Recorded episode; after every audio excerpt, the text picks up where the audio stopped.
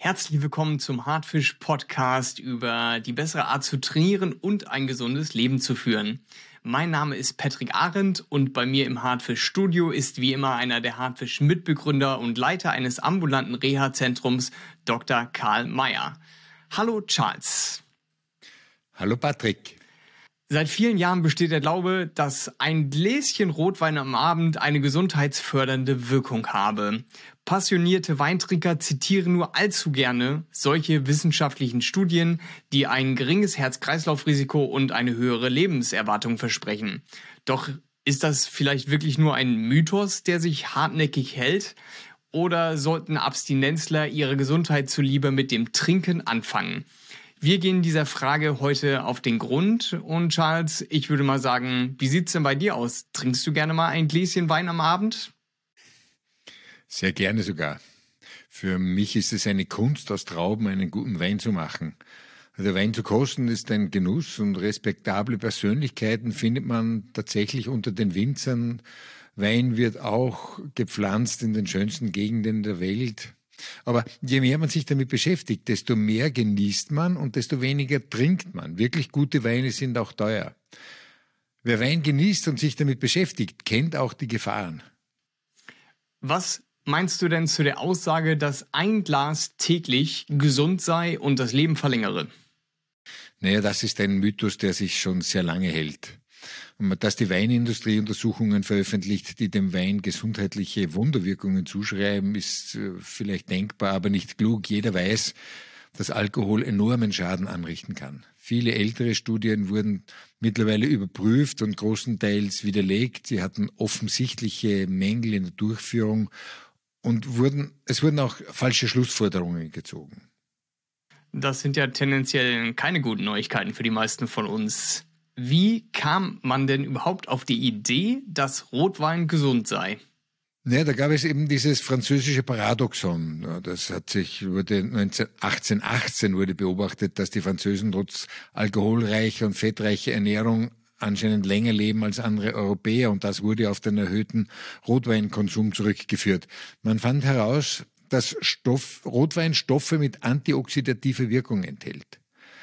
Diese sind in der Haut der Trauben enthalten, die bei der Rotweinherstellung mitverarbeitet wird, also nicht bei der Weißwein- oder Roséweinherstellung mitverarbeitet wird. Äh, besonders gelobt werden hier die Polyphenole, die schützen die Gefäße und verbessern den Blutdurchfluss, heißt es. Das da unter den Polyphenolen ist das Resveratrol.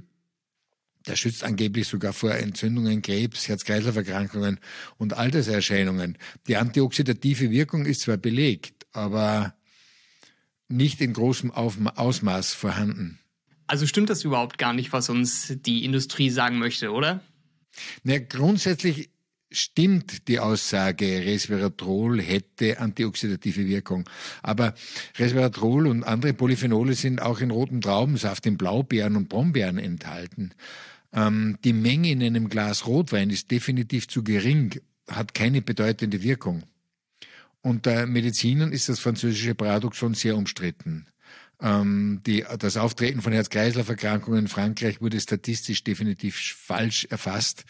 Und die Franzosen und die Italiener könnten auch wegen anderer Faktoren gesünder leben, zum Beispiel wegen der Mittelmeerkost und des Olivenöls. Ich habe außerdem gelesen, dass Rotwein gut für den Cholesterinspiegel sei. Was kannst du uns darüber berichten? Also Rotwein soll das gute HDL-Cholesterin im Blut erhöhen und das Gesamtcholesterin senken. Da gibt es durchaus einige Studien zu diesem Thema mit teils widersprüchlichen Ergebnissen. Eine Studie aus dem Jahr 2013 besagte, dass der Konsum von 150 Milliliter Rotwein pro Tag positive Auswirkungen auf das Herz-Kreislauf-System hätte. Studien aus dem Jahr 2012 zeigten, die haben untersucht Langzeiteffekte von Rot- und Weißwein, zeigen sogar ein erhöhtes Risiko für Gefäßverengungen.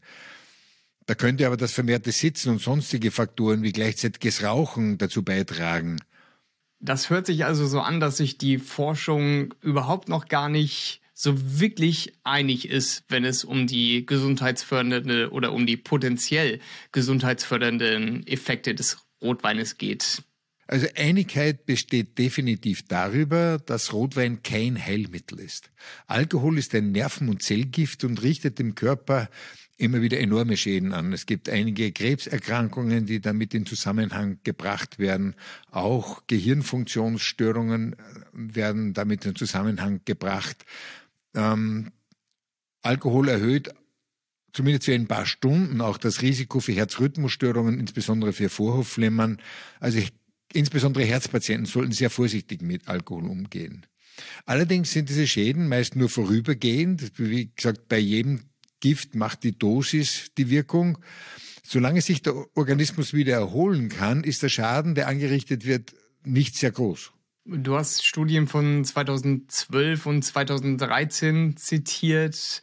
Wie lauten denn die aktuellen Empfehlungen?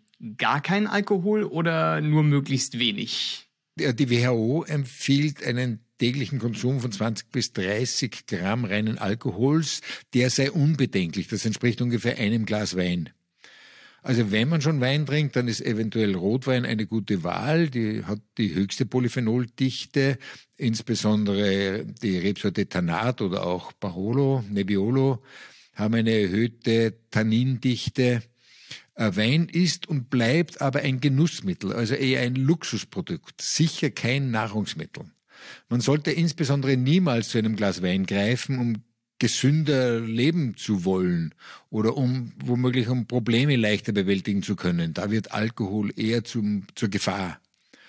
Andererseits müssen aber moderate Trinker, die auch Trinkpausen in größerem Umfang machen, müssen nicht um ihre Gesundheit fürchten. Das wird wohl die meisten Zuhörerinnen und Zuhörer freuen, das zu hören. Und lass mich noch einmal ganz kurz zusammenfassen, wie es denn um den Rotwein steht. Wer sich jeden Tag ein Glas Rotwein gönnt, weil es gut für die Gesundheit zu sein scheint, lebt in einem Irrglauben. Frühere Studien haben Rotwein heilende Wirkungen zugesprochen, aber heutzutage weiß man definitiv, dass die Realität viel komplexer ist. Immer noch diskutieren Forscher über die positiven und negativen Wirkungen von Rotwein im Körper und eines steht fest. Rotwein ist, wenn überhaupt, in nur sehr geringen Maßen zu empfehlen. Ab einem Konsum von 150 Millilitern pro Tag überwiegen die schädlichen Effekte des Alkohols. Charles, was ist denn deine eine Botschaft, die unsere Hörer aus dieser Folge mitnehmen sollten? Also prinzipiell gilt, dass man Studienergebnisse zu gesundheitlichen Wunderwirkungen immer kritisch betrachtet werden soll. In der Medizin gibt es nur sehr selten wirkliche Wunder.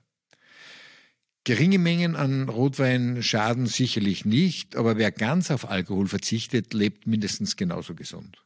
Dann danke ich dir, Charles, für die heutigen Informationen und für Sie da draußen gilt, dass wir natürlich auch noch viel mehr wertvolle Inhalte leicht verständlich für Sie aufbereiten. Damit Sie da nichts verpassen, abonnieren Sie unseren Hardfish Podcast gerne auf YouTube oder wo auch immer Sie Ihren Podcast gerade hören. Wir bedanken uns für Ihre Zeit, dass Sie eingeschaltet haben und sagen bis zum nächsten Mal.